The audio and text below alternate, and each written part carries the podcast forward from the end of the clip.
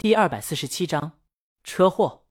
江阳一想到这个，记忆中关于夏洛特烦恼的记忆就苏醒一下，大概记起了夏洛在学校广播里唱许巍歌前后的剧情，很详细，详细到镜头和台词。或许因为苏醒记忆少的缘故，他脑子没有一点点的不适。当然，对于这部电影大概剧情，江阳还是知道的，只是做不到苏醒记忆的那么清晰。他打算回去先把这些记忆清晰的写下来。江阳刚想到这儿，手机响了。他向体育老师抱歉一声，走到一旁接电话。王大爷问江阳在哪儿。王大爷打听了一圈，老师们在知道他是王峥父亲后都很热情，但对二十三十年前的事儿知道的不多。不过现在学校的校长三十多年前的时候就在这儿当老师了。他现在正赶往行政楼的校长办公室。哦，行，我过去。江阳挂了电话，回头一看，见大半的学生在看他，纳闷自己说话声音大了。他歉意的笑了笑，向体育老师告别一声，快步离开了。唉，体育老师一脸纳闷，他还没问江阳哪一届毕业呢。他当老师以后，就特别喜欢学生回来看他，因为不管这学生怎么样，有时候被记住，本身对于老师就是一件有意义的事儿，还可以让学生们看看。他们的老师是一位优秀的的老师，尤其刚才那学生长得倍儿帅，还挂念着他，足以镇住这些后辈。没看那些小姑娘都往这边瞅吗？江阳快步到了行政楼，找到了校长办公室，王大爷已经在里面等着了。这影帝的名头不是盖的，刚才来的时候，江阳都看到王峥的照片挂在校园名人墙上了，所以王大爷在校长这儿得到了礼遇。这儿校长正给王大爷倒水呢。校长见江阳敲门进来，疑惑：“同学，你有什么事儿？”呃，江阳头一次觉得这打扮太年轻也不好，回去得让他老婆给他整一身帅气西装。幸好王大爷及时招呼他跟我一起来的。哦，校长忙招呼江阳进去，然后一脸八卦的问王大爷：“这这是您孙子？这年头，影帝秘密结婚生子也不是不可能。”娱乐新闻一直好奇王峥为什么不结婚、不谈恋爱。校长陡然见到，很难不八卦。何况跟王峥一样帅。不不，江阳忙摆手，校校长，我跟王影帝一点关系没有。王大爷没吭声。别以为他不知道，在过红绿灯的时候，这小子占他儿子便宜了。校长在王大爷的不吭声下，了然的点头。我懂，我懂，你是王峥的弟弟。不是，江阳没想到校长这么八卦，他拿出手机搜索大魔王老公。校长，这是我，我。校长搂一眼手机，又抬头看一眼江阳，对比一番以后，你，你是鲤鱼老公啊？这语气就好像在说你是大熊猫啊。校长从桌上拿出一张用过的纸，让江阳帮忙签个名。我孙女是你老婆歌迷。哦，江阳拿住笔，答应着校长，顺手签了个鲤鱼。这，校长愣住了。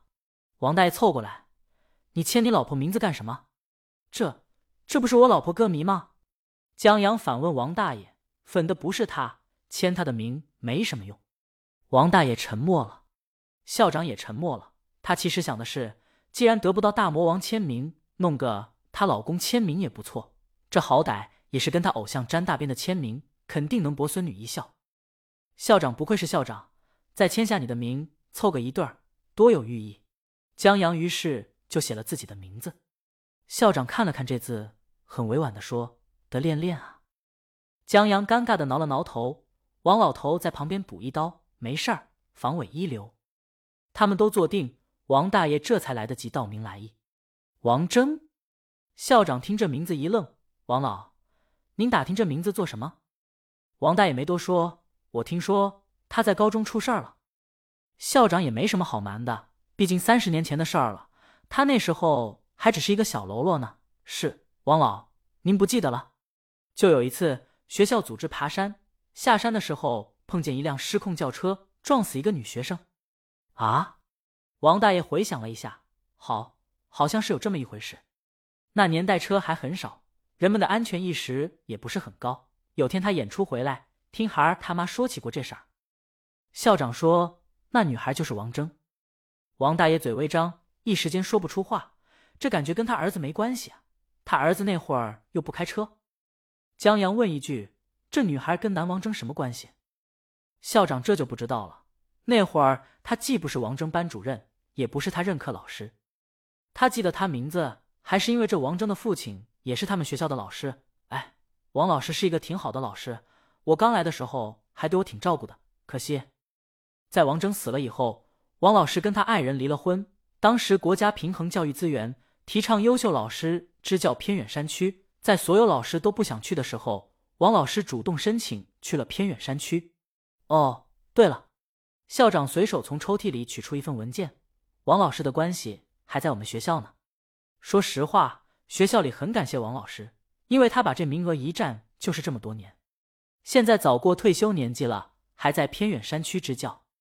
江阳瞅了一眼，好家伙！是挺偏的，名字还挺怪，叫什么韩婆。校长能提供的消息就这么多。他们出了行政楼以后，王大爷百思不得其解，这里面压根没他儿子什么事儿啊。江阳想，难道你儿子真就是百年难遇的痴情种子？王大爷听他这么说，他也动摇了。不对啊，王大爷问江阳记不记得当时学校合照上写的是对不起，这有什么好对不起的？江阳懂了。你是说你儿子造成了王征的死亡？别胡说！王老爷子炸毛了，这可是大罪。车又不是我儿子开的。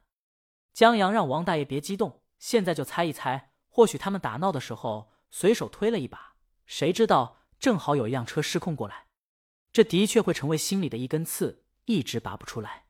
王大爷不说话了。在出了校门以后，江阳回头看了看，我闺女也要上这样的学校。王大爷让他有点出息。王大爷知道这附近有个好吃的饭馆，川菜做的特别好。只是他们过去的时候，原来的小矮房现在已经拆除，变成了肛肠医院。他们只能找个地方草草吃了一碗不带任何辣味的清汤面，然后打道回府。江阳回公司，王大爷去小剧场。他现在得热闹一点，不然会忍不住胡思乱想。他们在地铁站分道扬镳。